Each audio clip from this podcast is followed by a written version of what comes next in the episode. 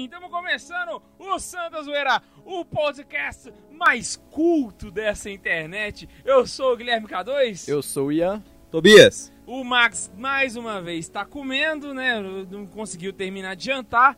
E aí ele falou assim: Não, eu tô aqui comendo ainda, e aí vocês deixam pra vocês. Porque vocês sabem, né, cara? Esse negócio aí de ser gordo é meio difícil, né? Os caras não conseguem controlar o vício de comer, fazer o quê, né? Oremos pelo Max. Mas hoje nós vamos falar sobre um tema muito culto. Um tema pra você que quer ser muito mais do que só um católicozinho de paróquia. Você quer ser um católico de verdade. Você quer ser aquele cara que vai ser fiel até o fim. Então, roda a vinheta!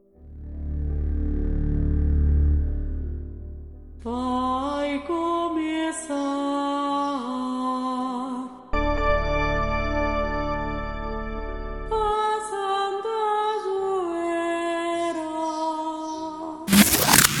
Pois é, hoje um programa muito cabeça, né? Eu acho que hoje é um programa para o Tobias de novo, né? Às vezes, pá, What? quebrar essa cabeça. Eu dizia para meus alunos de, de catequese, quero ver se vocês concordam com essa frase, né? Que é o seguinte: se você reza, você é um bom católico. Agora, se você estuda, você será sempre católico. Agora, se você estuda e reza, você será sempre um bom católico. Tô certo ou tô errado? Foi boa, foi boa. boa, boa, boa, boa. Porque, bom, você fez uma combinação muito, muito é, pertinente. A gente tem o caso do, do bom católico, ele que reza, é o que tem, ele tira frutos espirituais sua oração, tem uma vida de oração frequente, que todos deveriam fazer, né? É o básico. Agora, se o cara estuda, uma hora ou outra ele vai ficar com a pulga atrás da orelha. Você vai. Se você tiver um- uma veia de estudo, que ela não é monolítica, monolítica eu digo no sentido de você só tem um grande colosso. Não vou começar a chutar, chutar a universidade agora, não, deixa mais pra frente. Mas já sub- programa, né? subentenda, né, que esse monolito aí seja a Universidade Brasileira nos moldes contemporâneos, aquela desgraça lá. Então, se o seu estudo não é só aquilo, mas se você consegue enxergar um Stonehenge inteiro, assim, de pedras, pra você poder estudar, ali, você, uma hora ou outra, você vai falar, pera, tem algo aqui. Então, o passo da sua conversão é muito mais rápido.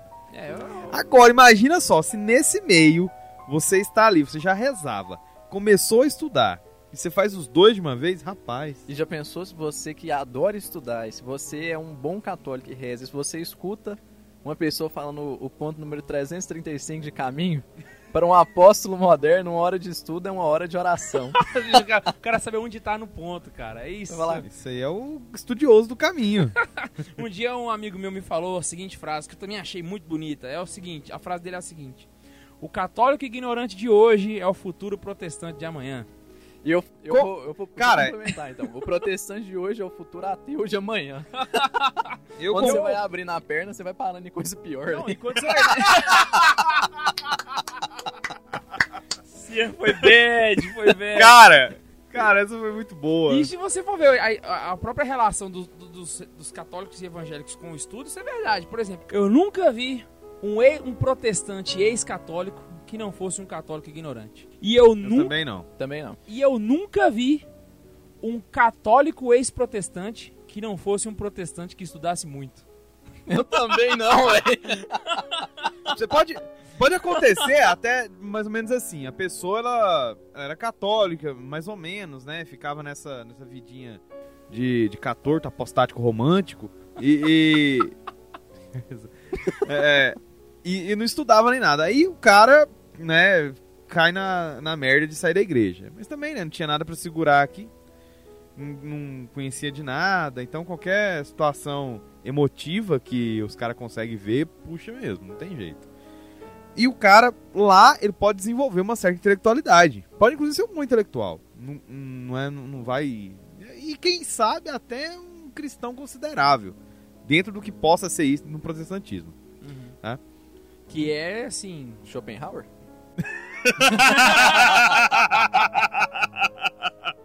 Eu tremeu no túmulo agora. Mas o incrível é como você fez a relação do contrário, né? Você vê o- as grandes conversões que se tem pro catolicismo, elas dão justamente nesse meio. São pessoas eruditas que já tinham uma grande erudição e passam aí por esse caminho de erudição, né? Fazendo descobertas, descobertas, descobertas, descobertas, descobertas, aí querendo sempre moldar mais o protestantismo que ele vivia, né? E querendo aquilo não tá certo, eu vou, vou me aprofundar nisso, e isso tá errado, eu vou arrumar aqui. Quando o cara vê, faz igual o Chesterton falou. Eu queria é, fabricar minha nova heresia, mas quando eu descobri, eu estava fazendo era- a ortodoxia. Foi quando ele viu a proximidade dele com a, com a, com a igreja católica, né? Eu conheço, por exemplo, um protestante que ele estudou, estudou, estudou, estudou, estudou, estudou tanto que hoje ele virou Scott Hahn. Véi, o Scott Hahn, sério mesmo, o Scott Hahn tem muito em comum com, essa, com, com esse pensamento do Chesterton, porque o cara, depois que ele estuda muito, ele chega em um ponto que ele pensa assim, ou ele tem a humildade de. Assim, porque exige um pouco de humildade, né? Do cara falar, não, a, a minha Muita, vida cara. toda eu tava errado. A partir de agora eu encontrei com a verdade e vou, tipo Edith Stein. É, é Ou o então o cara pela continua- verdade muito mais do que a vaidade. Né? Exatamente. Quando o cara realmente tem um, um estudo Não, sincero, realmente querendo buscar a verdade, Aí ele chega, aí ele, aí ele vai, ou, ou você é humilde, reconhece e muda, ou então você continua soberbo pra frente, aí eu cito o Rousseau, porque eu acho que o Rousseau ele só não admitiu que ele tava errado por falta de humildade. ele é um filho da, ele meu é filho da puta mesmo. E olha só, Tobias o- os já. grandes... Não, mas... Não, e o pior é que antes de gravar ele já falou: hoje eu não vou ligar a estrelinha do Mario. Né? Você já viu que ele já tá segurando o microfone aqui. O microfone tá com um problema aqui, ó, tá subindo. então faça assim, ó, tipo... Sobe a cadeira, né? Não, Ou então você do negócio- direito, que você tá. Nunca! Você acha que o bom dessa cadeira aqui é o quê? Você ficar certinho? consegue- Não, tem que se espreguiçar, deixar ela dobrar e ficar muito bem. Lembrei do Padre Rafael agora. Só faltou Gosta ser de sentar todo confortável, derretendo. Desgraçado. Não, minha- a minha cadeira você tem que ficar assim em casa, então aproveita essa daqui. É, então, a, a conexão que eu tava fazendo, né? O Ian lembrou da Edith Stein, né? Que foi uma conversão. E ela, e ela tem um, um pro- processo de conversão que é muito interessante, porque judia da- da- do judaísmo a um ateísmo, um agnosticismo e um estudo constante dela levou ao catolicismo. Engraçado, eu acho que foi, foi bom ela ter virado ateia. Porque é mais fácil um ateu virar católico do que um judeu virar católico. Eu, pelo menos eu acho. Ou não, tô errado. Porque eu acho que às vezes a conversão do judaísmo pro catolicismo é muito difícil. Eu, pelo menos na minha cabeça é uma coisa assim Não muito... sei, o rabino chefe de Roma depois da Segunda Guerra Mundial converteu, né? Eu falei que é impossível, né? Mas assim, Edith Stein é um caso, é um caso de alta intelectualidade que, tá, que tem a conversão pautada por uma alta intelectualidade. O Cardeal Newman é a mesma coisa. Ele foi vendo a. a... O Cardeal Newman? Cardeal Newman. Ele era o quê? Ele era um padre anglicano. Sério? Você não Sério? sabia? Não sabia, velho. Pois é, ele era um padre anglicano. E. não E hoje tá- ele é cardeal. Eu, hoje ele é beato. ele é beato. A beatificação dele foi no dia do meu aniversário. caraca, mano. Mas o, o caso dele é assim, ele Chupa Henrique Ele VIII. não tava. é. E foi lá na, na Inglaterra que Bento XVI fez a cerimônia. Chupa Henrique VIII de novo. Mas o, o caso dele foi assim: ele vivendo lá dentro da, da igreja anglicana, um homem extremamente erudito, intelectual, né? Nos moldes ingleses. E começou a ficar insatisfeito com tudo que acontecia dentro da igreja anglicana. Começou então a falar: não, não quero saber disso aqui não. Abominava Roma e o catolicismo. E falou: não, isso trem não tá certo, eu vou começar a, a mudar esse anglicanismo. E começou, né? Começou a estudar, começou a estudar. Ele foi vendo que o anglicanismo ele podia colocar de lado. Ele falou: não, vou me aproximar dos padres da igreja. Olha onde o cara vai. Caindo no erro do... Ai, velho. O Scott Han caiu nesse mesmo erro. É o dele também. Aí ele começou, né? E tá lá naquele estudo, aquele estudo. De repente ele foi falou assim, "Olha, não tem outro jeito não, cara. Isso aqui é o catolicismo. Não, não dá. Não dá. Tá, tá, é isso. Ou você entra na barca de Pedro ou você pula no mar, né? Ele tava Tinha um lá. santo, eu esqueci que santo que era. Que ele dizia assim, que é... Ai... Eu não sei a frase direito, mas era uma coisa tipo assim: É louco quem pensa que eu lar- largarei a barca de Pedro pra subir na tua canoa. É, é mais ou menos isso. É. É mais- Só que a canoa, na verdade, não é uma canoa. É tipo assim, é, um, é uma tampinha de isopor que tá ali em cima do oceano, né?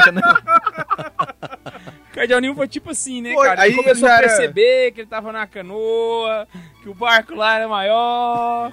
E como ele era um padre, ele era solteiro, né, na igreja anglicana, que poderia ser casado, mas não era. Ele foi pediu a admissão na igreja católica. Olha o trem querendo. Terminou a né? O trem Tá tudo teologia. certinho, bicho. É.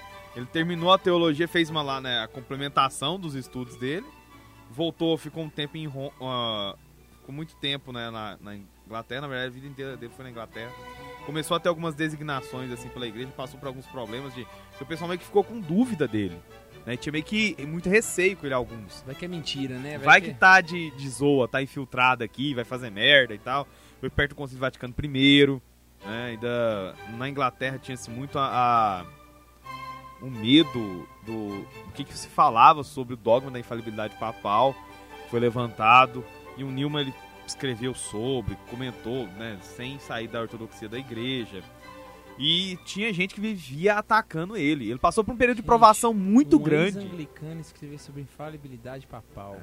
Chupa Henrique VIII. Aí ele passou por um período de provação muito grande. Ele tentou erguer ali na, na Irlanda uma universidade católica que teve problema. E ele, ele passou por, por- Quase que ele passou por uma, uma noite escura, assim, da. da- Não, isso porque não era questão de fé, mas por questão da, da vida dele como ficou. Ele era um homem extremamente requisitado no meio anglicano. Tornou-se católico, ele foi meio que. é, ficando introspectivo. Não porque ele queria, mas porque o pessoal meio que desconfiava dele. Ah! Foi só passou um tempo, é, se eu não tô errado, foi Bento XV? Não vou saber aqui agora ao certo. Mas eu não sei se foi Pio IX ou Bento XV, o Papa que. Acho que foi Pio IX. Que quando viu ele lá, tava todo empolgado com ele. Não, o Newman, traz o Newman aqui, deixa ele fazer o que ele tem que fazer. Vamos. Passou pouco tempo, fez ele cardeal.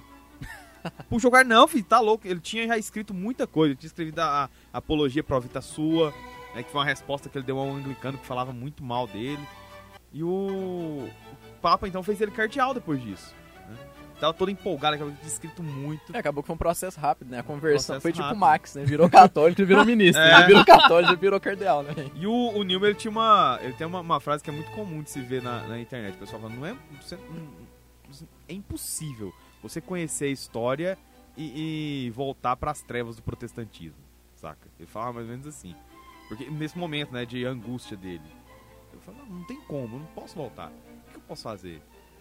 Não, não- é, Não tem jeito, eu tô. Não, não tá assim. Perfeito. é aquela música do Monsenhor Jonas, né, velho? Não dá mais pra voltar. Essa música é do Monsenhor Jonas? O barco está em alto mar. Essa música é bonitinha, velho. Vivendo e aprendendo. É música de né? vovó, mas é bonita. Ela é bonita, eu lembro meu pai com essa música. Então, o- esse Eu- eu acho que é processo de dele, eu conversão é, é todo assim. Desde pessoal é, de alto nível, Newman, Chesterton, Edith Stein, Daniel Hopes, o grande historiador francês também, é um converso. Tobias, teve um Tem o Christopher Dawson, que é um outro inglês historiador também, que se converteu depois já de velho, veio de família anglicana da High Church. Só, só- teve um historiador, eu tô querendo saber, eu não lembro qual é o nome dele. Ele fez uma coletânea só da história dos papas, de mais de 30 volumes. Ah, é um historiador luterano que eu não lembro qual que é. Eles converteu, não foi? Converteu depois. Nicolai. Não me lembro o nome. Dom Manuel vivia falando desse historiador pra mim, mas eu nunca guardei o nome dele. Parece que a história é a seguinte, eu não Que lembro o nome dele, mas paciência. Ele, ele começou a escrever A, a história foi. luterano.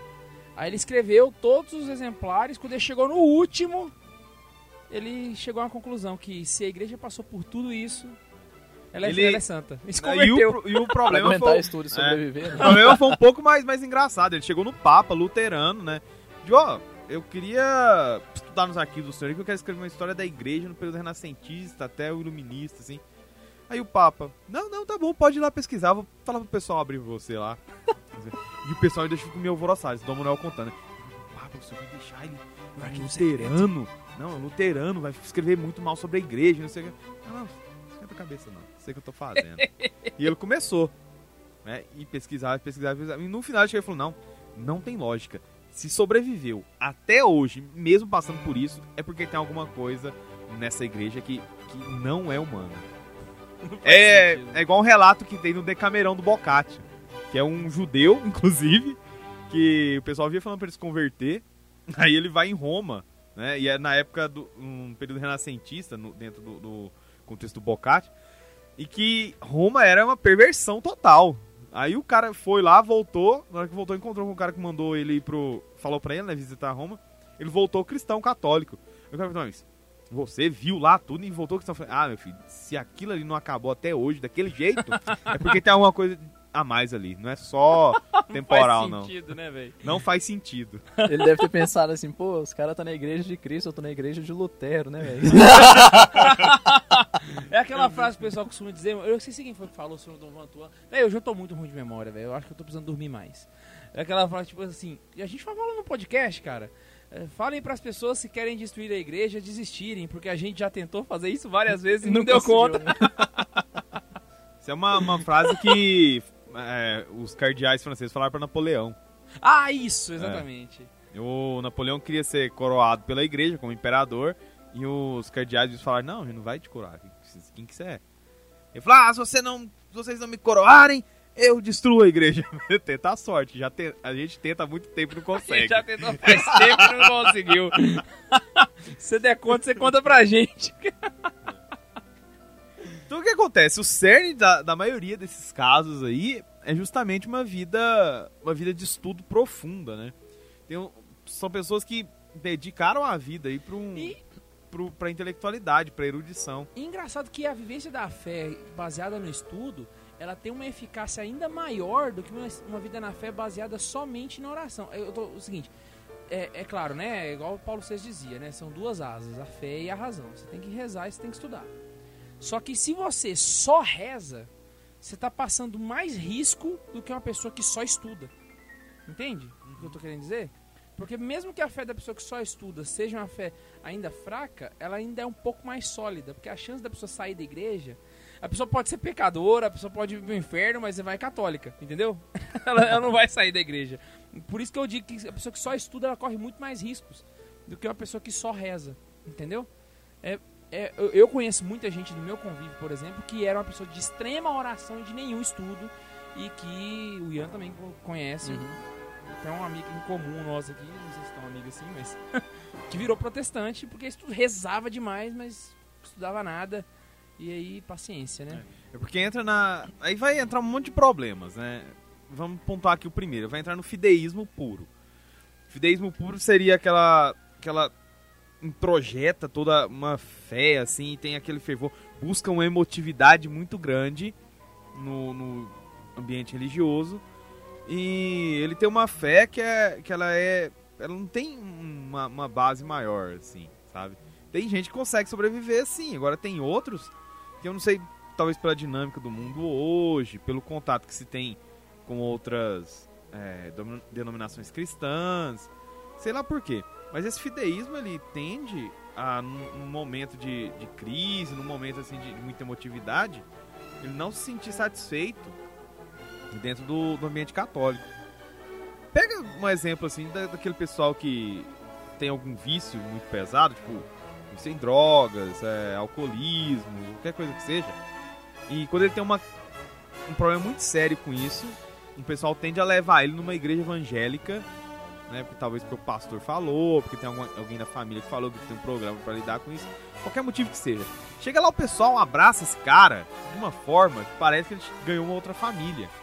E era um impulso emocional que ele precisava. entende? E ele não tinha nenhuma base pra saber que aquilo ali não é, uma não é a religião certa, não, tem, tem problemas né, dentro dessas outras religiões. Alguns casos ele- eles vão até pra seitas. E. Por Porque questão do uma fideísmo. sana pra resolver um problema, Aham. na verdade. Não é uma fé É, pela é fé, é uma Isso. fé pelo, pela solução do problema. Aí por conta desse fideísmo todo, dessa, dessa emotividade que sustenta a pessoa, né? Mesmo tendo oração, não sei o quê. Aí chega lá, o cara chambari canta ali pra ele, e, e- e a coisa toda vai, vai se. E ele vai e chora, e, e repousa, e dá trimelique, o cara expulsa 15 demônios de dentro do cara, dá um milhão de atenção pra ele, né? O cara tende a converter. né? Ou tem outro caso também, o pessoal que não estuda nada, aí arruma uma namoradinha que é protestante Ah, e demais. começa a frequentar e não sei o que. Então, de repente, você vê o, vê o cara mais na missa, o cara some. Eu falei, aí, cara, o que foi? Tá. Vai, não tô te vendo mais na missa. Ah, não, cara, tô indo numa outra igreja ali. Ah, é? É. Qual? Ah, não, da minha namorada. Lá é legal, o pessoal lá tem, tem uma oração muito boa e não sei o quê.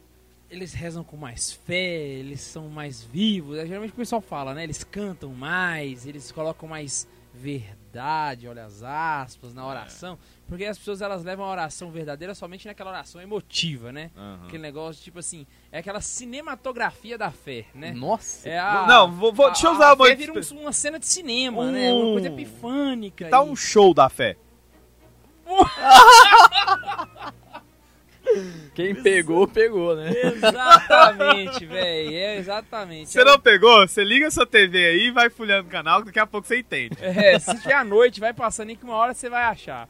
Aí é exatamente isso. É uma pessoa que ao invés de vir, ela, ela ela não sabe a fé dela, ela somente sente. Somente Assim, ah, sente. Deus me ama, eu sinto que Deus me ama. E aí vem outro que fala, eu sei que Deus me ama. O cara que sabe que Deus ama ele, mesmo que ele não sinta, ele vai continuar sabendo. Agora o cara que sente que Deus ama ele, uma hora vai parar de sentir. E aí? É aquela é a noite escura, né? O deserto interior, é a hora que, que você não vai sentir. E aí, meu irmão? E aí quem não estuda, meu irmão, vai começar a caçar sentimento em algum canto e a gente sabe que muito bem que os sentimentos nossos, independente da situação, pode morrer sua mãe hoje, que daqui dois anos você vai estar bem de novo. Seus sentimentos eles oscilam. Né? É claro, você sempre vai sentir a tristeza de perder sua mãe, né? Eu não, não preciso ficar Sim. explicando isso, mas o sentimento ele oscila demais. Se você coloca a sua fé ali, já era, foi doce. Pega uma Santa Teresa d'Ávila, né? Que ficou tanto tempo lá sem, sem nenhuma manif- sem nenhum sentimento, assim. Madre né? Teresa também ficou Madre Teresa. anos, Não, todos os 30 santos anos, tiveram, né? Sem Todos sentir tiveram. nada. Santa Teresa d'Ávila era um exemplo. É, Nato foi doutor da igreja. A- a- a- os testemunhos de fé dela, você consegue perceber a, a, a- tanto que ela era cabeça, né? E ao ponto de chegar no sacrário e dizer, Senhor, tô aqui sentado na cadeira de pau, olhando pra um, pra um sacrário de ferro com a luz acesa, mas sabe que eu tô aqui. Porque ela sabia que Deus estava lá. Ela não sentia. Entra naquele ponto, né? Assim, não é você fazer esquisitice, ter muita beatice, rezar, sei lá, o dia inteiro, aí você reza o dia inteiro, um dia, dois dias, três dias, aí depois dá uma semana, já vem na semana passada, eu já rezei, sei lá, 10 rosários, que eu o dia inteiro rezando 10 rosários, essa semana eu não vou rezar nada. Aí você fica sem rezar nada. Em vez de você fazer isso, por que não reza um terço todos os dias, né? Você reza o resto da vida. Exatamente. Um terço, uma, uma- um terço bem rezado todos os dias vale mais a pena do que você rezar um rosário Muito uma mais vez na vida. importante do que você rezar o terço é você saber por que, que você está rezando o terço.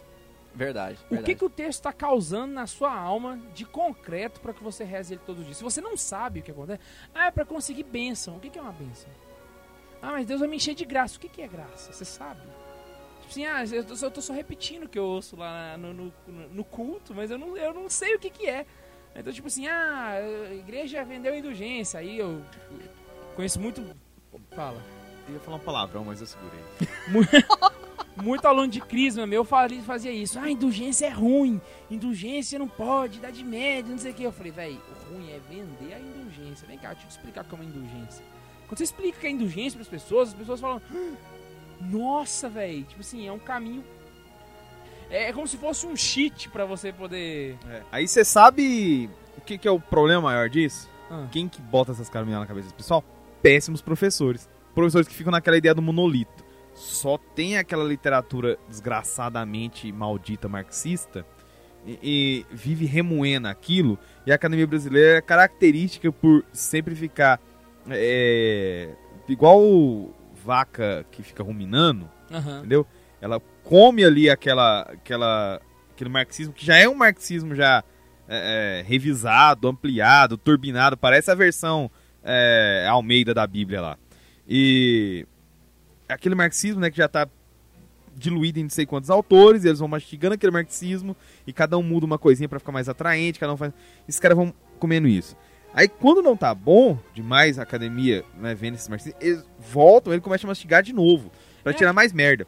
E os caras eles não têm o menor estudo de Idade Média, eles não têm a menor compreensão do que funcionava no, no meio medieval, não tem uma noção histórica, muito menos teológica e menos ainda filosófica. Um exemplo que você pode dar é. Você vai ter mais falar? Não, você vai falar que eles não sabem bosta nenhuma. Você pega, por exemplo, aquelas. Olha só a referência que eu vou dar aqui. Meu Deus. Já, já- Quem assistiu Gugu na década de 90 deve lembrar de um jogo que tinha no Gugu que, que era o seguinte: eles vendavam a, a, a pessoa, a né? pessoa, não sei se era do Gugu. É, era do Gugu. Ma- vendava a pessoa e dava comidas pra pessoa poder comer. Só que na hora de comer, a pessoa ficava morrendo de medo. E às vezes, tipo assim, era feijoada, era um negócio gostoso. E a Eu ia pessoa ficar ficava. com medo se fosse feijoada, não tem nada de gostoso Tá nisso. bom, então. É uma Baden-Baden, uma cerveja. Onde é que tá rolando o jogo?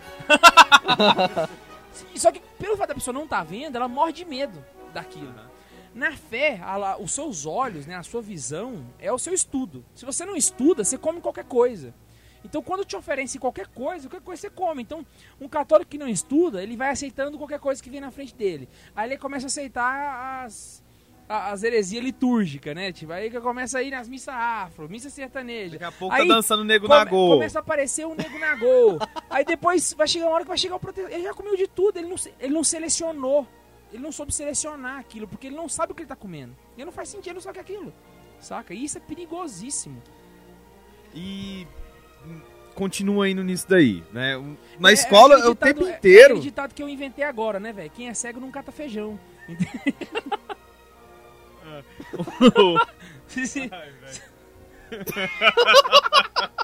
que, que coisa besta, cara. Prepara o processo aí, velho.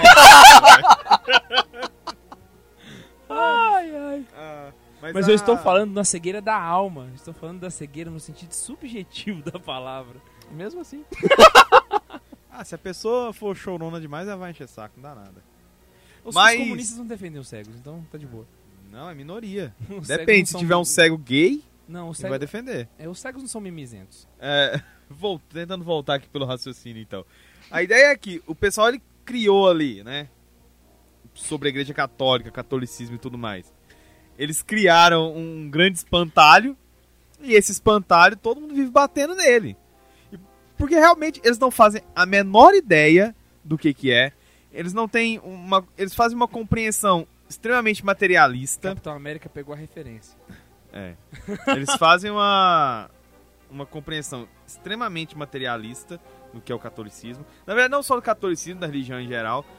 Minto, da religião em geral não. Se for uma religião africana, né, afro-brasileira ou qualquer uma dessas vertentes aí é, que pode ser praticada dentro do, do pensamento espiritualista, moderno, aquela porcariada toda, se for isso daí, vale. Agora, se for cristianismo, já barra um pouquinho. Se for catolicismo, então, já tá todo mundo de bate.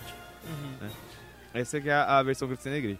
Mas não para um minuto pra poder estudar uma, uma história da igreja. E não é essa história da igreja que dão no- nos cursinhos de, de faculdade. Também não é a história da igreja que os protestantes fazem propaganda dela. Porque eu já. Vou contar um caso aqui. Vou contar um caso. Pois agora é o momento de intervalo, abram suas lancheiras, né? Vamos parar um pouco esse momento de estudo. Seguem o nosso momento maravilhoso aí de fazer os anúncios e nós estamos anunciando ninguém mais, ninguém menos do que nós mesmos.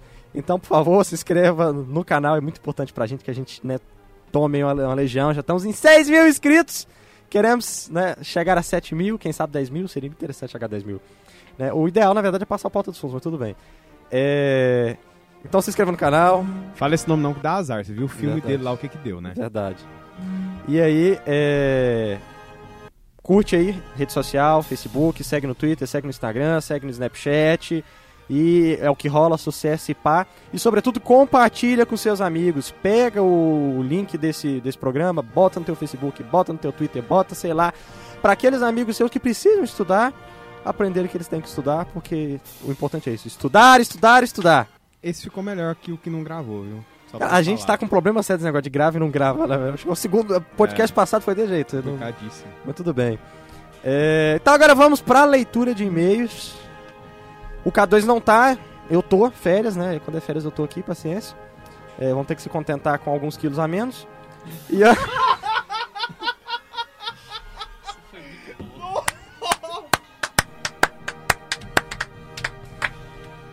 Ian, qual é o primeiro e-mail? Vamos lá, primeiro e-mail. Letícia Cipriano. Ela mandou Santa Zoeira e um S2. Na verdade, foi um coração aqui na- no título do e-mail. Obrigado, Letícia. Ó, É, Salve Maria Imaculada. salve Maria. Gente do céu, que bug foi o último episódio. Que viagem. Amei, hahaha. No JMJ Live em São Paulo, vocês farão live? Desculpa, kkk. Faríamos. É, parece que foi cancelado. É, Sei lá, a gente tá meio assim também. Sei lá, né? tá- Já estourou a Jornada Mundial da Juventude e a gente tá aqui. É. Parece que cortaram o patrocínio, sei lá, paciência, né? É, então, pra continuando o e-mail, né? Ah, meu nome é Letícia Cipriano, sou de Anápolis. Ó. E vou tietar sim, já acompanho o trabalho de vocês há algum tempo. Santa Carona há um ano mais ou menos e o Santa Zoeira desde o início. E tenho aprendido muito. Parabéns e que Deus abençoe vocês. PS Tobias, a tua risada é a melhor. Hashtag Santa Zoeira, maior... Ma, maior e glória dei et hominum oppressione. Caraca, ela colocou latim e eu tô lendo em português? Hashtag fica Max. Ah, eu lembro dessa menina. Eu, se eu não tô errado, eu lembro dela das internets. Acho que eu tenho ela, devo ter ela no Facebook, no Instagram, Ah, coisa as assim. internet da vida. É. Aí eu lembro dela. Eu acho que ela estuda na UEG, inclusive. Se me corrija se eu estiver errado. Coitada. É uma das, das resistentes lá daquele lugar. Abração Ô, e valeu estamos pelo elogio da por você. Pedagogia, se eu não me engano. Que eu vi nas internet. Vixe. É muito Paulo Freire, é muita educação. É, eu ia comentar com nomes de, de pessoas ali, mas eu não vou. Não, Já não me chamaram de Bolsonaro lá É, naquele não lugar esses fazer dias. isso, Achando que. Acho que eles pensaram que eu ia achar ruim, né? Mas A nossa bem. fama não é das melhores, velho. Que bom, né? Né? Se ter uma boa ali é problema. Próximo e-mail é do Luiz Roberto. Não se identificou, não falou que idade que tem, não falou do que, que faz na vida. Façam isso, pessoal. É bacana quando vocês fazem. Comenta de onde é. Deixa a gente co- co- conhecer vocês um pouquinho. Salve Maria Imaculada. Engraçado, o pessoal coloca sempre o mesmo cumprimento, né? Pois é. Eles Pessoal, é acham que a tudo- gente é carismático. Não, isso não é cumprimento carismático. Isso é Monfortiano. É. Ah, não é paz e bem, Depois né? que eu falei da, É, da corrente, é motoqueiro franciscano. fantasma. Caraca, deixa eu contar um negócio pra vocês. Teve uma no Santa Zoeira ao vivo, que a gente fez lá na, na paróquia de São Cristóvão, teve uma menina que veio é, e fala, com a corrente, uma corrente bem pequenininha. Falou, ah, tá vendo, eu tô usando a corrente pequenininha e eu usava uma maior, mas depois que você falou que parece um motoqueiro fantasma, eu troquei. Uou! Alguém tá me ouvindo, né? Isso é bom. É... Ou não. Ou não. Vamos lá. Gente, vocês fumaram maconha estragada nesse programa, só pode. A zoeira é santa, mas maconha não, fica a dica. Ai. Toma Sobre os zumbis. Vocês falaram de matar com a 12, matar com taco de beisebol. Mas nada melhor do que uma besta do Daryl Dixon. Ó, o cara que curtiu The Walking Dead. Eu assisto Besta também. é uma arma muito lenta pra recarregar. Mais lenta que a Inclusive, 12. eu não queria falar quem morre é o japonesinho. E as flechinhas dela são muito limitadas. Mas você pode pegar as flechinhas de volta, velho. Bala de 12 não, não rola. Tá, mas. Você pode pegar de volta, velho. Né, Você vai entrar no meio do zumbizeiro lá, tudo, né? Vai, você tem que sair correndo. Eu até hoje eu fico me perguntando como que aquele cara até hoje ainda tem seta de besta. Mas você tem que ter uma aljava Legolas também. É, ele é tipo. Mas até do Legolas acabou. Demorou seis filmes, mas acabou. Acabou. Sobre os ETs, tipo, olhamos para o universo com essa infinitude de astros, galáxias, sistemas solares. Existe também as teorias do multiverso. Deus criar tudo isso para ter vida somente na Terra aparentemente é uma péssima relação custo-benefício. Acredito que só eu que achei bem sacada a piada dele. Não é porque, tipo, não tem custo-benefício pra Deus, né? Faz qualquer coisa. Ah, velho, bota teologia. A piada foi boa. Foi, foi engraçado. Acredito que é provável sim que em algum lugar tem ETs, mas vai saber. Sobre a ordenação de ETs, eu A não gente tem sei. que descobrir pra lá evangelizar eles. Sim. Sobre a ordenação de ETs, não Uh, sei. peraí, a gente faria essa evangelização chegando lá com naves espaciais com uma grande cruz da Ordem de Cristo, assim, ó. Seria épico. Pegue essa referência. Nossa senhora. Ai, meu Deus. Sobre a ordenação de ETs, não sei como vocês disseram possível um futuro concílio provavelmente resolveria isso, mas eu não acredito que seja possível, pela razão de que para ser ordenado deve ser humano. Afinal, Cristo foi 100% humano, 100% divino. Mas não sabemos se ele foi nem 1% ET. Boa relação a dele. Interessante. Vocês assistiram aquele filme. Como é que é? Rise? É Re- Ressurreição? Acho que traduziram como Ressurreição. Ah, Que é os bastidores da Ressurreição de, Ressurreição de Cristo, estava no cinema. tem uns caras procurando o corpo de Jesus Isso. roubado. Não. Cara, a ascensão dele é muito, muito escrota. O filme é mega baixo orçamento. A ascensão de, de- de Cristo aos céus. Dá pra ver pelo elenco. Pois é. É, A ascensão dele parece o final do programa da Xuxa, ela subindo no disco voador assim. É muito escroto, velho. Ele faz uma luz e faz barulho. Parece até a tarde sumindo. E sobe, ó. é Muito escroto, velho. Talvez seja pra deixar esse 1% ET que Pois o cara é. tava perguntando. Então, acredito que não seria possível a ordenação. O batismo sim, de batizar todas as criaturas. O ZT? Cara, realmente, você falou, um concílio, eu achei interessante esse argumento que você colocou da ordenação. E o batismo sim, que é o, o próprio Papa- Papa Francisco falou, né? Sobre a maconha, Por que não? Estragado. Aí eu não vou entrar Troca no de fornecedor. sobre os comunistas, também estão estragados. Desde o nascimento. Olha pra cá do Marx pra você ver, velho. Se aquilo não tá errado, pode parar. Pois é, isso aí foi tudo que ele escreveu. E o Carlos fez besteira no computador agora, pra gente ler os e-mails. Atenciosamente, Lucas Roberto Faria. Ah, ele colocou aqui, ó. Você falou mal do cara sem ler o Não, e-mail não, não. inteiro. Mas é a, é a assinatura do e-mail dele, né? Eu, eu tô lendo a mais aqui.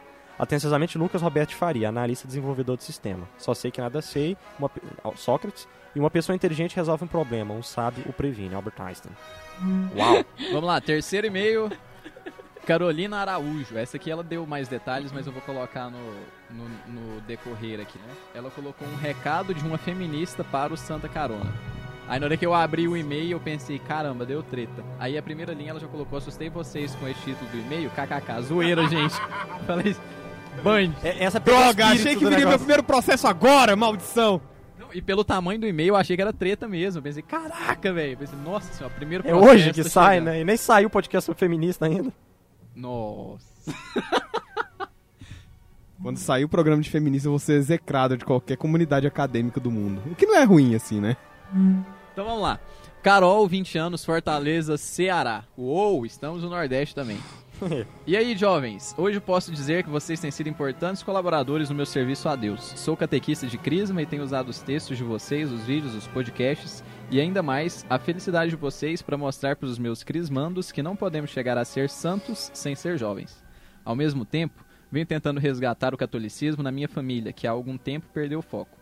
Acredito que alguns de vocês entendem como é viver nesse meio. Bem cansativo, porém santificante, mas vocês estão me ajudando. Também curso arquitetura e nem preciso comentar porque vocês já sabem como é que é. o fato é que Jesus é o centro de toda essa vida, claro, apesar desse mundo doido em que vivemos. E vem dizer que ele se mostra bem presente cada vez que o meu celular vibra com a atualização de vocês. Amém. Que legal. Peço para que não parem, pois estão fazendo muita diferença para essa juventude do Brasil que, mesmo sem saber, tem sede de gente católica que preze por uma. Não. É, tem sede de gente católica que preze por uma boa e santa zoeira. Agradeço muito mesmo por tudo. Sei que fazem cada vídeo, cada texto e cada podcast com carinho, pensando em dar vontade de santidade pra galera. E estão conseguindo. Tenho uma irmã de 13 anos que acha que ir à missa é super chato, mas que com a ajuda de vocês, aos poucos, está entendendo que buscar a santidade é muito divertido. Mandem um beijo pra ela se puderem. Mariana. Olha Beijo. Mariana. Um beijo, Mariana. Carol, que pode. legal ouvir umas coisas dessas assim, cara, porque isso vale toda a pena. O... Não, pô, Mariana, continua aí, a gente vai fazer umas coisas mais pra galera Team depois, pode ser que surja alguma ideia aí, se não, sei lá. Ainda tem mais uma parte do e-mail aqui, deixa eu continuar, né? Mariana, não desista. Mariana, força. Força, Mariana. Você sabe que no céu a gente vai chegar lá, vai ter uma porrada de gente legal, tipo o Max que tá rindo ali, é porque ele teve uma visão beatífica agora da, da trindade. O céu é um negócio muito massa, assim. Então vamos continuar o e-mail. É, e também pros meus amigos Três Cocos, Júlio e Daniel. Abraço, Júlio e Daniel. E pro meu namorado Arthur. Abraço, Arthur também. É, K2 e Laísa nos ensinam muito no Santa Carona, por sinal. Ó, boa. Ah, a série do boa. namoro, legal, série do legal. namoro, boa, Arthur e, e Carolina. Parabéns, Carol e Arthur e força também. Queremos fazer vocês... Queremos trazer vocês aqui em Fortaleza logo. Ó, terrinha de Padim Paticício? Cara, estamos aguardando. Meu amigo Daniel já escreveu pra vocês, estamos tentando conquistar os corações de vocês. Hahaha, um beijão a todos vocês, fiquem com Deus. PS, tô compartilhando vocês com a galera do interior do Ceará também. Minha cidadezinha, Iguatu, de 110 mil habitantes, será terra de caroneiros, se Deus quiser. Ô, Uou. Cara, o negócio, o negócio aí é opressão. né? Carolina aí, o negócio dela é oprimir, já deu pra bota perceber. aluno de crisma, O negócio cidade, dela aí é, é levar a opressão pra tudo quanto é canto. Põe e pau Zoeira no carro de som e sai passando na rua, é Ah, loucura, assim. Então, já era, já é. Carol, muito legal, a gente fica Abração muito contente, aí. abração, parabéns aí E pelo trabalho, nessa opressão aí por esse, essa vontade, né, de, de marcar o mundo, isso é... Fantástico. Cara, isso pra gente que tá fazendo esse trabalho, ouvir uma coisa dessa, assim, motiva, porque, porque a gente sabe que tá dando Só me deu dó frutos, dos que- alunos de Crisma. Imagina pegar o. Que é sábado à Nossa. tarde, aquele calor do Ceará, e Aí você você me senta pega- pra ouvir esse podcast. É, aí eu pego um textão lá do, do site lá. E... Ah, não, mas deve ser, nesse caso catequese, deve ser texto do Ian, né? Que é mais. Era de pegar os textos do Ian, da né, Silva, da Silva e tal. Porque Deus me livre. Imagina, sábado, Os meus ela não pega tarde, porque não tem conteúdo Aquele calor passar. do inferno, aí pega lá um texto chato meu, que é aquele política e gnose. E pronto. Véi, os moleques dormem no primeiro parágrafo. Não, certeza que aqui ela pega do, do, do Ian ou da Silva, porque os seus é muito difícil e os meus não tem conteúdo. Aí é só stand-up. Ah, é muito bom. Se for pegar o meu, fala pros meninos que as coisas pra se fazer na fila do banco não são as mesmas coisas pra se fazer numa aula de crisma. Eu li isso aí Abraço, hoje. Carol, até mais. Até mais e pra você que tá aí. Ó, nossa, eu tô, tô bobo até agora com a mensagem da Carol, porque. é um Ó, manda e-mail pra gente, você que viu, gostou. O Carlos ali tá viajando na maionese Tô e com- tal. E o negócio é, manda e-mail que a gente vai Pra santazoeira.sc.gmail.com. Eu vamos cantar. consegui. Não cantaram aquelas músicas ridículas hoje. Amém, Senhor, obrigado. Sozinho eu não tenho coragem de cantar. Eu gosto de induzir o K2 a cantar, mas paciência. Então vamos voltar aí, essa aula de estudo. Acho que fica interessante, é, só pra deixar um ponto que eu não tava nesse programa aí. Arruma boa gramática de latim, grados primos, do, do, do, do Ronai, ou programa de latim do Júlio Comba. Ou, quem sabe se estiver animado, pega aí o, o- a gramática de latim do Napo- Napoleão Mendes de Almeida e estuda latim, porque o latim ele desenvolve a lógica, o pensamento, o pensamento, o raciocínio e eleva a cultura, tá certo? Então fica aí minha dica de estudo pra vocês. Eu não sei mais ou menos como é que os meninos trataram o podcast, mas é isso. Acabou o recreio, voltando pra aula. Tchau! Teve algum- alguns anos atrás, muitos anos mesmo. Eu nem, não tava nem na, na faculdade ainda, né? Tava lá na, na minha vida de Você nem Um tinha jovem- barba ainda. um jovem imberbe lá em Pirenópolis. Teve uma pessoa que eu conheço, né, que foi passar umas férias com os parentes dela que são protestantes. E ela meio que ficou curiosa, né, pra saber o que, que era, que a religião deles, que ela não conhecia, e começou a perguntar coisas. Me vai que essa pessoa chega em casa, né, esses dias tô lá vendo, né, ela tá com um livro lá da história do cristianismo. Uma desgraminha fininha, com edição de bolso lá. Eu tava vendo isso e perguntou, aí, onde é que você arrumou esse negócio? Falar, ah, foi fulana que me deu. Porque eu fiquei perguntando para negócio da igreja dela. E ela falou, não, toma esse livro aqui, que é pra você estudar. Que foi com esse livro que meu marido converteu. Aí eu olhei pra ela assim e falei, ah é? De bolso. Eu, ah é? É. Deixa eu ler isso aqui antes de você ler. Aí eu peguei e li, e perguntei uma vez, ela falou pra você quem que é o autor desse livro? Falei, Ah, ele disse que é um cara que também era católico e converteu. Aham, tá beleza. Peguei e comecei a ler o livro. Eu tinha tanto câncer, tanto câncer, que eu acho que eu fiquei alguns, alguns anos aí em quimioterapia por causa daquelas porcarias, porque Deus me livre. Então, depois que eu terminei de ler aquela merda, cheio de, de, de, de mentira, Acabei de descobrir, cara, que na verdade a barba do Tobias foi uma reação do corpo pro tumor que ele tinha. Aí, é veio pra proteger contra o ao resto invés de de você câncer. criar um tumor no cérebro, nasce uma barba nele que pronto, tá resolvido. Os bulldogs são os anticorpos. Aí o que acontece? Eu peguei esse livro lá, depois que eu terminei de ler, eu falei, velho, impossível qualquer pessoa que tenha passado pelo Você catolicismo Você falar converteu? isso. Hã? Você converteu? Eu só não chutei que eu tenho taquei fogo, não fiz uma fogueira santa no fundo de casa não era meu. Daí o que aconteceu? Eu fui procurar quem que era o autor, velho. Na hora que eu fui ver o autor, o cara era, foi nascido e criado na igreja metodista. Ué, Aí eu falei, além do filho da mãe entregar um livro péssimo, horrível, sem nenhum conteúdo histórico concreto, os filhos da mãe ainda mentem sobre a autoria do livro, falando que é um cara convertido. Tem que ser muito burro pra cair numa dessa, né? Aí na hora que eu devolvi pra, pra essa pessoa lá que pegou o, o livro emprestado, falei, olha, pega essa porcaria, guarda e devolve. Isso não presta. Assim, não é, não é muito tema, né? Eu também vou fugir, mas vou aproveitar o gancho que eu falei sobre é, o protestante de hoje, é o ateu hoje de amanhã, porque é o seguinte: Deus, ele tem as, a- o que ele criou, né? Tem as criações dele, aí dentro tem a igreja, e na igreja você tem, por isso, até por isso é um magistério, né? Então a igreja, ela é Pai, Filho, Espírito Santo, três pessoas, um só Deus, então tá, mas você tem é, Deus, Pai, Deus Filho, Deus Espírito Santo, você tem a igreja divina e humana, e dentro da igreja você tem o, o, o magistério, você tem a tradição e tudo. Agora, a partir do momento que você começa a falar não, por exemplo, no começo eles tentaram falar não pra Jesus, né? Falar que Jesus não era Deus. Aí passou a heresia e tal, foi, foi, saiu lá, não, tá, já foi solucionado. Depois começou a falar não para pro Espírito Santo. Não, o Espírito Santo não é Deus. Aí foi mais uma heresia que foi combatida. Aí depois que ele já tinha desistido, porque Deus Pai já tinha tentado, já, já tinha tentado muito no Antigo Testamento, né, falar que ele não existiu também. Até que chegou no século XVI, Lutero, ele aceitou o Pai, aceitou o Filho, aceitou o Espírito Santo, mas não aceitou a igreja mais. A partir do momento que você rompeu com a igreja, você tá a qualquer momento você pode vir a romper com Deus Pai, com Deus Filho, com Deus Espírito Santo. Não, Então você já você rompeu- rompeu com a igreja, Você você, rompeu com rompeu, tudo, com, né? todo mundo. É, mas na velho. cabeça das pessoas ainda não, né? Dos protestantes. Eu rompi com a igreja católica. Não- o Papa é uma pessoa normal, mas Deus Pai, Filho e Espírito Santo tem comigo, né? Deus é um só.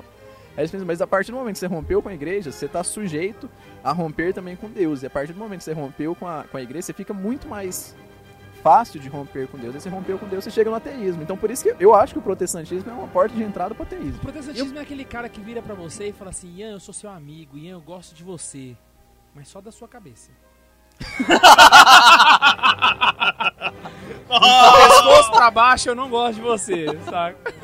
Mas essa fala do Ian é engraçada porque tem um pessoal aí. Um pessoal não. C- Certa vez eu tava fazendo um estudo pra falar com um grupo. Um grupo de estudos sobre história da igreja e tudo mais. E eu tava justamente lendo sobre as heresias, né? Isso- que o tava falando. E fui lendo aquilo aí, né? E falando, cara, é incrível como todas as heresias antigas elas hoje estão presentes de alguma forma, com alguma modificação pueril ou, ou disfarçada de novidade em todas as vertentes do protestantismo. Aí eu fiquei com isso na cabeça, falei, porra, isso aqui é uma, uma coisa legal, né? De se pensar e tudo. Eu fiquei com isso muito tempo na cabeça. Daí um dia eu vi que saiu um livro pela vídeo editorial, é, Caminho para Roma, do Otto Maria Carpo. E lendo o Otto Maria Carpo, ele já tinha tido essa sacada, já tinha pegado essa coisa no ar, né? Provavelmente, não sei, pelo grande conteúdo que ele tinha, vai ver que ele foi um amadurec- amadurecimento que ele teve, ou que ele né, pegou de alguém, sei lá. Então, vi no Carpo que ele falava isso. Todas as heresias antigas foram trazidas de volta com a modernidade. Depois do Lutero, né, você tem ali uma, uma ressurreição de todas essas porcarias que foram barradas e muito bem barradas. É só pegar qualquer documento conciliar e ver como que foi toda a construção da condenação dessas heresias e elas voltaram. Voltam aí como novidade, o pessoal cai por conta justamente de pouco estudo, porque não conhece a história da igreja, não conhece a história do cristianismo e compra essas várias vertentes novas aí que na verdade nem novas são. Por exemplo, negar que Jesus é Deus é foi uma heresia antiga, mas hoje é presente onde? Qual pessoal aí dessas seitas modernas que diz que Jesus não é Deus? Mormons, né? Aham. Testemunho de Jeová também. Testemunho de Jeová, isso. Então, pra você ver, voltou. Volta disfarçada de gente. Né? Eu ia falar gente legal, mas não pode ser legal uma pessoa que vai na porta da sua casa às 7 da manhã. Te acordar no domingo. não pode, não Verdade. pode. Ainda mais depois de você ficar assistindo luta. Não, vou cortar isso. Mas aí o que acontece? Prefiro estar aqui te perturbando. Domingo de manhã. Isso. E Olha quem. pra cara do Tobias, né, velho? quem- Ele abaixou a cara e falou assim: Deixa eu suportar enquanto ele termina de cantar essa porcaria. pra eu voltar com o assunto. Mas essa coisa da, dos velhos erros trazidos de novo, né? Que o Otto Maria Carpo lembrou, também achei no, no Mário Ferreira dos Santos.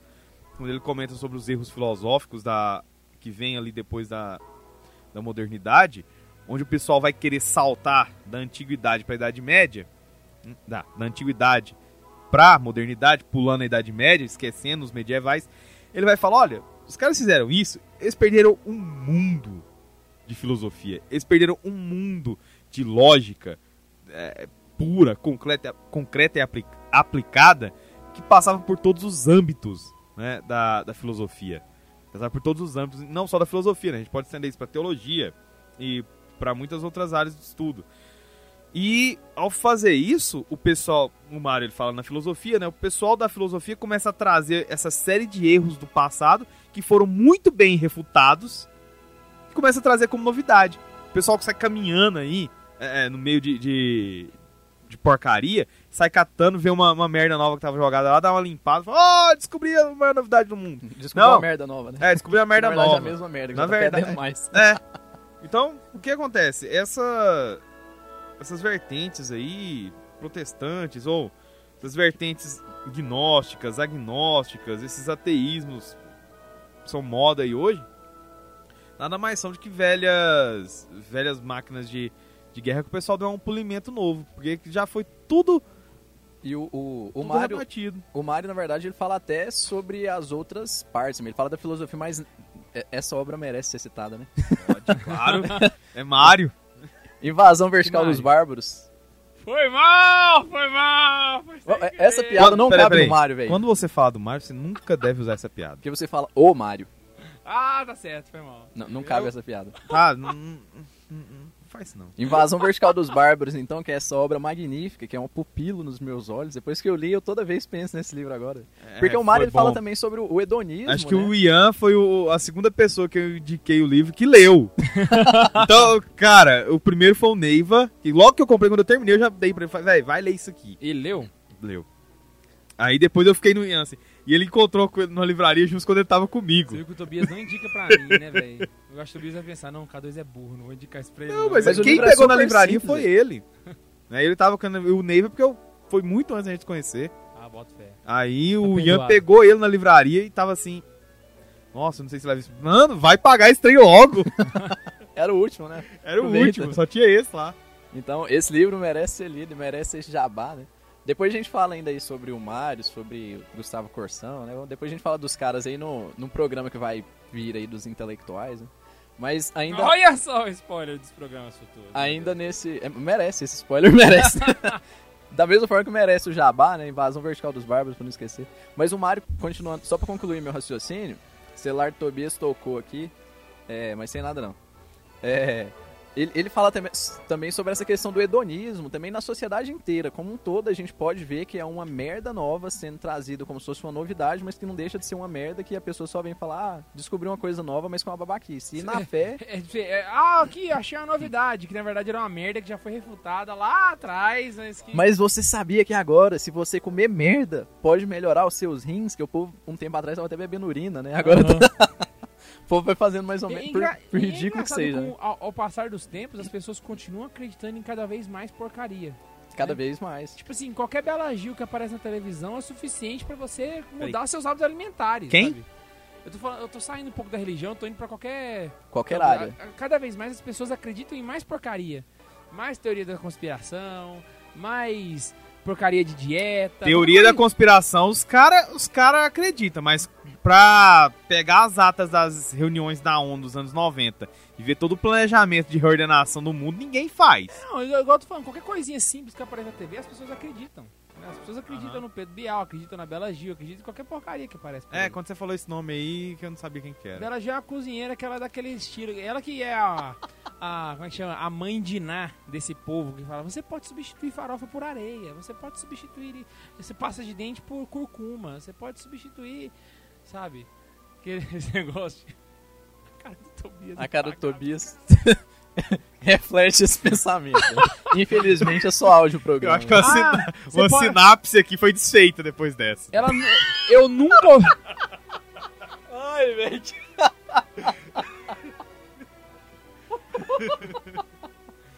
Eu nunca vi a Bela Gil falar que você pode substituir bacon por alguma coisa, porque ela não tá afim de caçar briga. Então ela só não substitui as coisas normais. Porque eu acho que o dia que ela falar que substitui bacon, velho, o pessoal vai lá no, na- no estúdio, você substitui o quê? Eu lembrei, ó, só. Que a vida você volta, não substitui. Tem um canal. Só, só, só uma coisa esquisita aqui que não tem nada a ver com o tema. É que eu tava assistindo um, um canal no YouTube aí, que é uma. Uma cozinha muito maravilhosa, que eu não posso falar, não vou fazer jabá pro cara, mas eles foram fazer tipo um programa ao vivo, né, num bar. Aí tava cheio de bacon, né? Aí ele, tem uma cena que ele pega o bacon assim, vira pra galera e falou assim: Galera, o que, que é isso? O pessoal, vida! Eles falaram que vida causa câncer. E aí? Aí todo mundo, foda-se!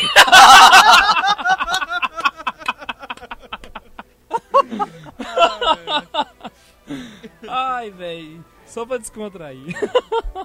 Então, voltando à ideia do- dos intelectuais, né? Pra não cair nessa nessas ideias baratas que ressurgem, ou a própria incapacidade de, de, de raciocínio de muitos hoje que tem cátedras e tal, a repetição ad infinito de merda, é, esses povos que tem, parece uma metralhadora de merda na boca e fica falando porcaria. É interessante você ter, sei lá, sempre uma boa referência de estudo. Pra você sempre buscar ali uma fonte confiável a partir dessa fonte, você expandindo a sua. Como você até tem algumas a sua intelectualidade. Sem estudar. Existem dicas que você pode dar pra pessoa que é, por exemplo, se a sua religião se baseia só em um livro, ela não é uma fonte confiável. É, tipo, essa religião sua pode Caraca, ser. direto, hein, velho? É. Direto, não, que, Não! que cruzado no queixo. A sua religião pode ser qualquer forma de protestantismo, pode ser qualquer forma de comunismo, pode ser qualquer forma de, de libertarianismo, enfim, qualquer coisa. É, se for um livro só, já fica, já fica um problema. Um professor meu dizia, na China todo mundo lê, mas só lê um livro, né? O livro vermelho. Então, adianta o quê? Aí você faz isso. Tenha sempre uma referência intelectual, né? Uma pessoa que possa ali te, te dar né, algumas diretrizes e tudo. Se você não conhece alguém assim, né, possa fazer esse serviço, eu aconselho você a procurar grandes escritores e a partir desses grandes escritores você vê o que é que ele vai citando ali. Então, de uma coisa que ele cita, você pega, vai pegando, vai pegando e vai lendo, vai pegando e vai lendo, ou guarda pra você ler, anota pra você ler depois. E isso você vai sempre tendo boas referências para leituras futuras. Sempre. Nunca vai morrer sem ter uma, uma boa indicação de coisa pra você ler. E a cada livro novo que você vai lendo, você vai ganhando mais conteúdo. Né? Ganhando mais referências e assim. É Eu meio cagar e estudar é só começar. Né? É. Aí eu até diria pra você assim, olha, você poderia entrar também em alguns sites de editoras católicas e ficar olhando o conteúdo. Faz Mas eu não- jabá, Mas eu não posso falar qualquer editora católica, porque tem umas aí que eu não sei como que são católicas ainda. Bom, a quadrante, católicas. pelo menos, a gente mere- merece esse jabá, né? É, A quadrante é uma delas. Na quadrante você pode entrar e comprar qualquer De olho coisa. fechado, o que, que você É, pode de olho- assinar mensal pra você receber o livro que você nem sabe qual que vai vir. De olho Então, fechado não, porque lá é caro, você tem que escolher. Verdade, lá, verdade. lá é caro, então você tem que escolher, ficar de olho nas promoções. E o catálogo deles é muito bom. O que eles têm de história lá é é um material muito bom, que eu já é li. boa. Calma, você tá pulando as etapas. Desculpa, foi mal, foi mal. Ela tem um catálogo de, de história muito bom, ela tem um, um catálogo bom de filosofia, ela tem catálogo de espiritualidade dela, é, é muito bom. Muita gente diferente lá, muitos autores, então faz bem consultar o site da Quadrante. E tem outro que é a coleguinha da Quadrante, que é a Cultor de Livros. Que elas tão- Eu acho que a eu tava falando esses dias pra mim, a cultura é a parte barata da Quadrante. é, você pode olhar o valor do- dos livros. É, é, os da Cultor são muito mais baratos. Mas são os mesmos? Não. É da mesmo grupo, assim. Sim, mas os Assim, livros não, o que publica vendidos. pela Não, Cultor não, publica pela Quadrante. É. É. por isso que é o Ah, irmão que eu tá tô falando. Mas são tão bons quanto. São tão bons quanto. Os que eu tenho, por exemplo, eu recomendo. Eu tenho uma biografia do Newman, tenho uma biografia do Gustavo Corsão e uma biografia. Não, biografia não. E o. As Virtudes, a Conquista das Virtudes do Francis Fausto. Do Francis Fausto tem muita coisa do Cultor de Livros. né? É. Aquele que o, Ma- que o Max gosta mesmo, para estar com Deus, é da Cultor, né? Uhum. Cultor de Livros. Então na quadrante você acha muita coisa que o Ian falou, né? Se não fosse pelo preço, eu também repetiria ipsiliteres, mas o. Você pode comprar lá de olho fechado. Na Eclésia, também os livros da editora Eclésia só tem coisa de alto nível. É, são as minhas duas favoritas. Então você tem a publicação, publicações do Chesterton lá, né, de toda a, a sua obra não literária. O Carlos odiava isso, ele queria que publicasse as literaturas do Chesterton, mas não tá publicando. Inclusive, parece que um, do, um lançamento novo da Quadrante com relação ao Chesterton foi um livro sobre o distributivismo, Exatamente. né? que era pra eu ter comprado, mas deu, deu boró na hora de fazer agora, mas paciência. Então são editoras muito boas e que a partir do catálogo delas eu acredito que dá pra crescer ali, né, numa, numa vida de estudos muito muito proveitosa. Porque cada livro que você encontrar desses lá pra fazer leitura vão te levar a outros livros, né? Então você vai mantendo assim uma, uma coerência de estudos e tudo mais. Tem um plano também de estudos, uma coisa que você quer atingir, uma área que você quer queira se aprofundar. Uhum. Faz, faz muito bem também. Se você por agora está querendo se aprofundar é, em teologia, já vai então no catecismo, no pouco do catecismo, combinado com a Bíblia, vai se expandindo, vai documento da igreja. Cuidado com fontes de internet. Tem muito, Muito lugar aí que parece ser muito bom, muito tradicional. Só que é tradicional até demais. Fala umas merda. Ah, a gente poderia citar uns casos de não, né? Uns lugares que não poderia ser Não? acessado. Eu acho que não deveria. Filhos da Paixão. Never. Never. Nunca. Never, never. Frates em Uno. Frates em Uno, é, também não. Tenha muito cuidado, pra né? pessoas que, que são desavisadas, aquilo É. ali pode ser um problema. Tenha muito realmente. cuidado. Associação Apesar do Olavo Carvalho indicar... né? Monfort também não. Apesar do professor Fidelis ter sido um grande. É, ter- um homem muito estudioso, mas ele caiu no, no programa do sede vacantismo. Então era um problema, né? Ah, vamos fazer o seguinte, para pro pessoal que nunca estudou, suponho que tem gente que tá ouvindo a gente agora, que nunca pegou no livro e tá só lendo Bíblia até hoje. Começa por onde, velho?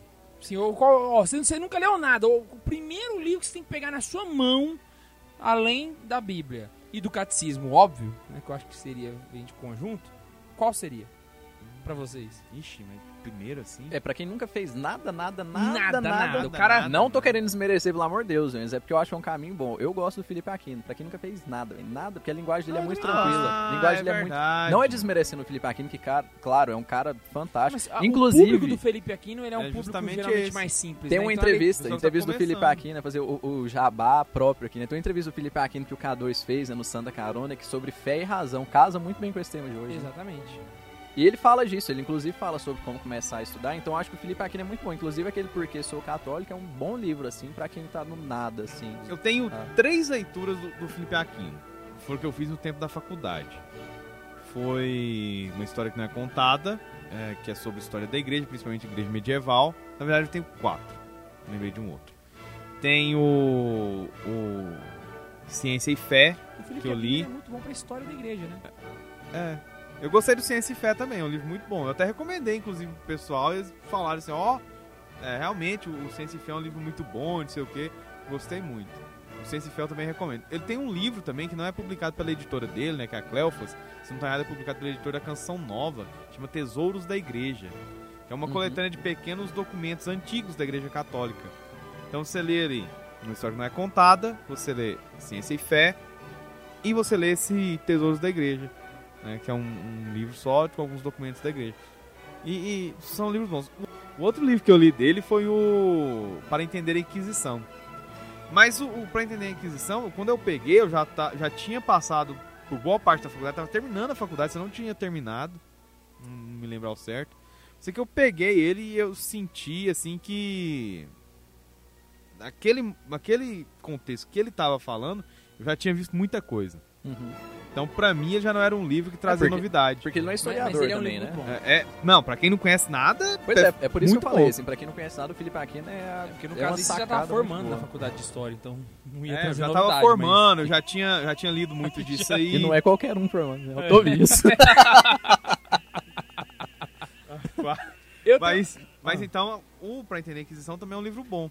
Aí depois disso, eu não, não li muito mais coisa dele, não. Mas esses aí que eu li, eu achei bom. Eu já li uns 10 livros dele, depois já tem um bom tempo que eu não li nada, mas todos que eu li eu recomendo. Eu acho que pra quem não tem costume de estudar e nunca estudou, eu acho que uma coisa boa pra começar são as respostas católicas do Padre Paulo Ricardo. Ótimo também, é porque eu não lembrei dele, é excelentes. verdade. Isso aí É não é verdade. livro, Ó, isso aí é não, vídeo. tem, tem um livro Tem um livro com Respostas Católicas algumas... também. Com, parece que os que deram mais, né, respaldo, assim, mais respostas, perdão. Ele foi, copilou ali um, um livro. Resposta Ah, Católica então agora eu lembrei um. O também. conteúdo do site dele é um conteúdo muito bom. Então, se você quer estudar e você quer começar, tipo assim, ah, não quero, eu nunca li na minha vida, né? Uhum. Quero começar com arroz com fe... um- papinha.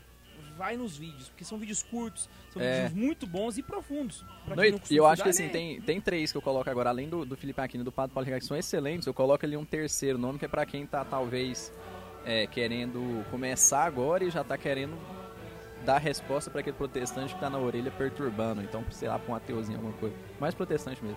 O monge beneditino Dom Estevão Tavares Bittencourt, ele é muito bom também pra começar, porque a linguagem dele, ele é bem parecido com o Felipe Aquino, tanto que o Felipe Aquino gosta muito dele, né?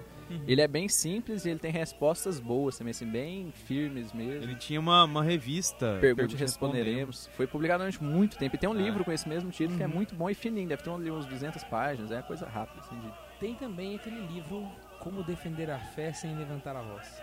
Tem o do Alfonso Aguiló, que é, é razoável crer. Eu não, Uhum. eu não lembro se ele é da Quadrante ou se ele Quadrante. é da, da, Eu da tenho. Cultura. É da Quadrante, né? da quadrante eu e tenho. tem aquele A Fé Explicada, né? Que é do Léo de É o C, C? Tressé, isso aí. Sim, E aí, perdão, cortei seu raciocínio. Não, não, eu tinha terminado já. É, eu, eu acho que isso aí é.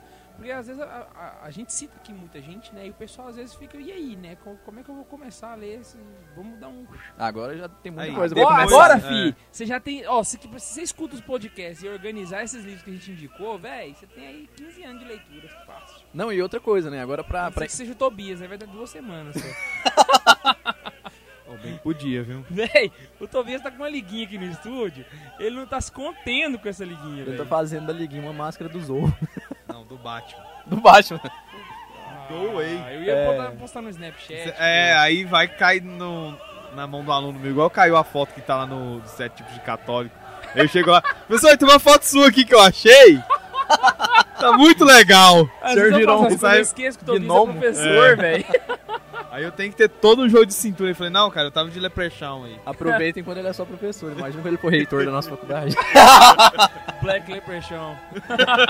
É, não, agora é um estímulo a mais né, pra quem tá querendo começar a estudar. Lembra da frase, lembra que o estudo é uma forma de santificação. né?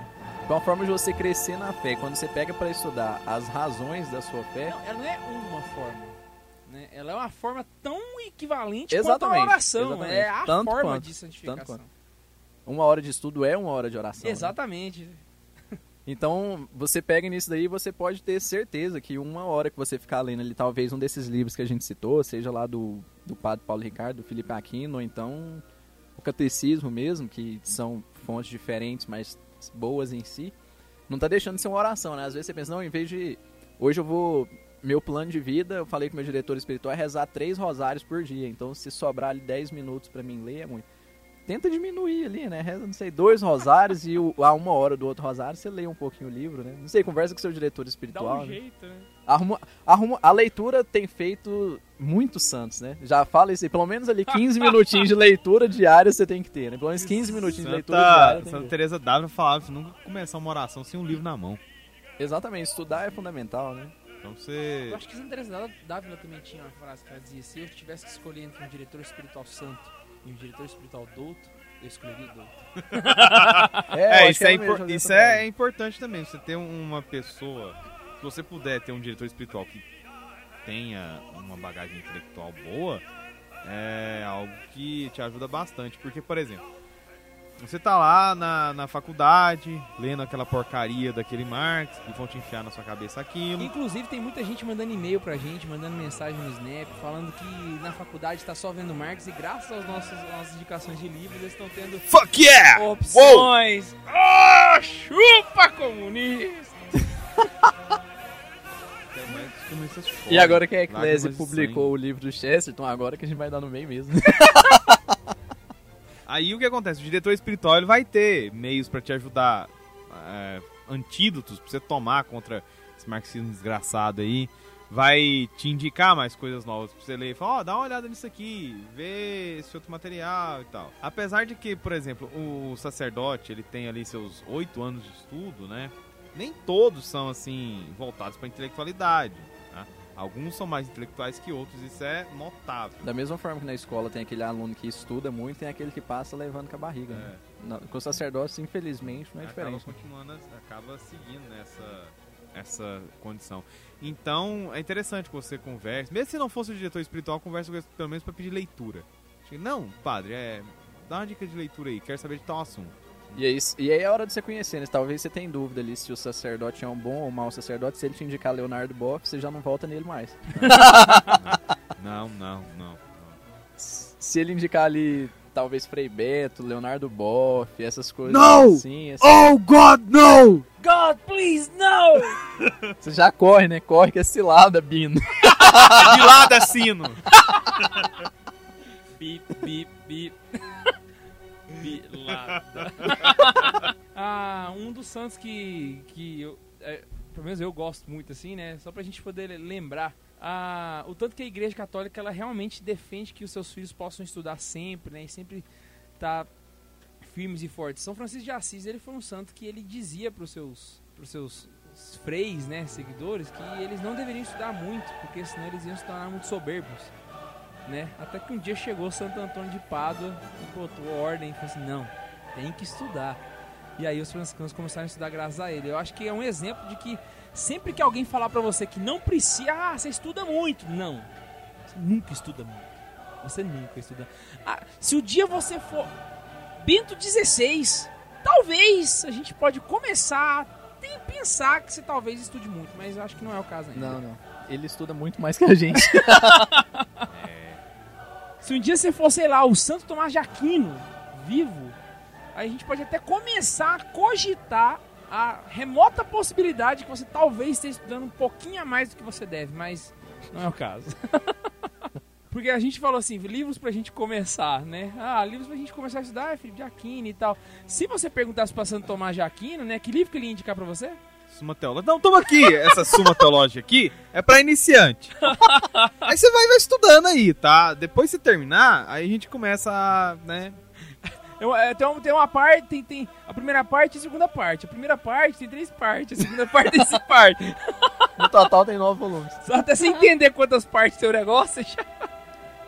Ai, ai. Aí depois você aprender a fazer a referência à suma teológica, né? Não, mas é porque o pessoal não deve ter entendido, mas a Suma Teológica foi escrita pra quem tava começando, É. né? É Pega, pega o volume 1 lá e abre lá pra ver pra quem que ele escreveu.